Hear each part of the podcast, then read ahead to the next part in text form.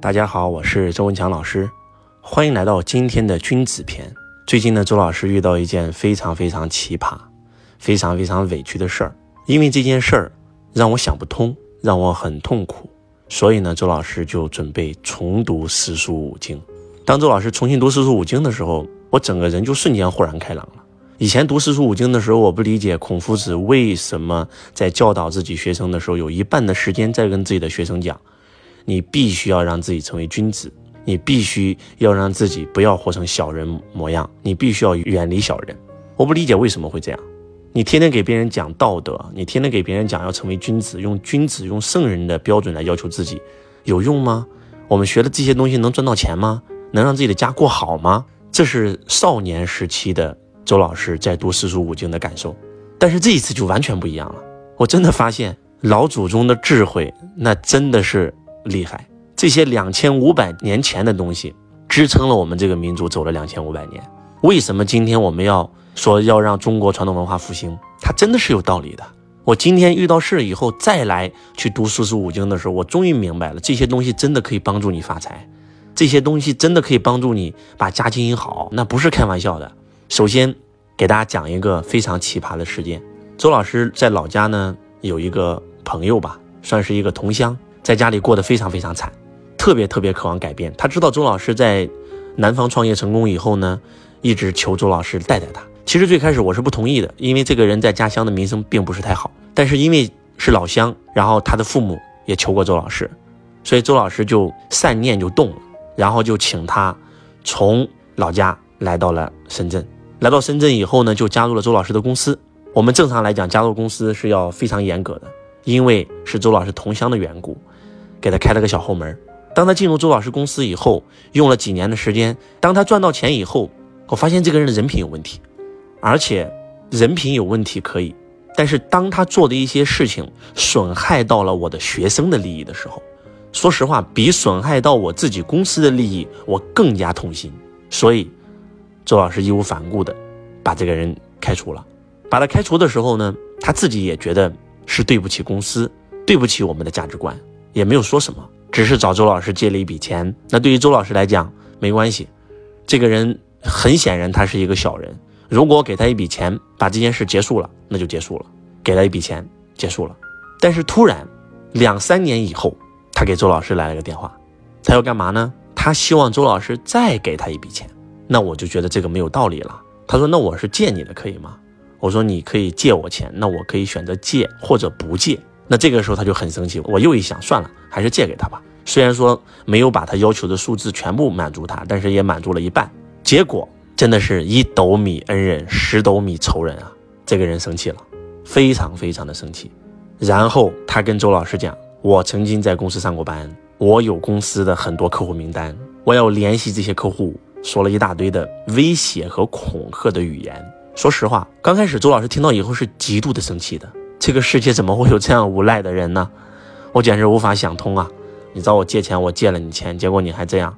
你曾经在乡下什么都不是，我帮助你，也算是在公司赚了几十万，在农村说句不好听点的，也给自己盖了一个新房子。那一切都是周老师帮助你的，怎么能这样对我呢？但是他真的这么干了。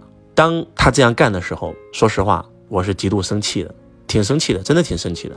我可以选择走法律程序，因为你这个已经构成敲诈勒索罪了。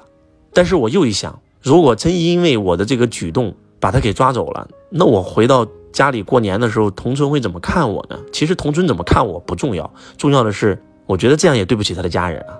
怎么办呢？不就要挟我一笔钱吗？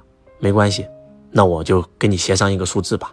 当周老师准备再给他一笔钱的时候，突然他联系的我们的一个学生，这个学生给我打了个电话，他说：“周老师，这个人你绝对不能给他钱。”我说为什么？他说他跟我说的原话就是周老师是一个非常善良的人，周老师人非常非常好，他是个好人，但是他唯一的缺点就是心太善。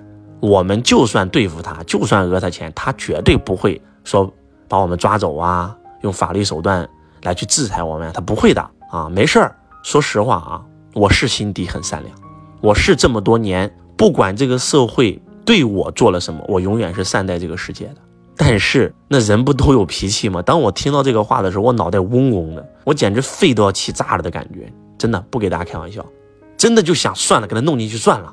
我的律师，啊，我们的股东，义愤填膺。但是这个时候，周老师想算了，这件事情还是放他一马吧。说实话，我放了他一马，但是我自己是躺在床上翻来覆去睡不着，我就觉得心里不舒服。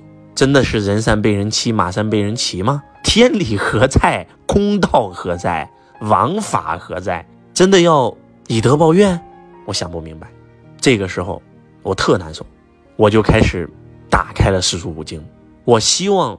重读一遍四书五经，来去安慰一下我受伤的心灵。我读到这么一句话：寒山问师德曰：“寒山是一名高僧，师德也是一名高僧。世间有人谤我、欺我、辱我、笑我、轻我、贱我、骗我，如何处置乎？”师德曰：“只是忍他、让他、由他、避他、敬他、耐他，不要理他。再待几年。”你且看他，就当我读到这句话的时候，我瞬间就不一样了。读孔子的话更加有力量。君子坦荡荡，小人长戚戚。君子和而不同，小人同而不和。君子周而不比，小人比而不周。君子求诸己，小人求诸人。当我读到这儿的时候，我发现真的我有感觉了，我拿回了力量。君子喻于义，小人喻于利。我明白了，我真的明白了。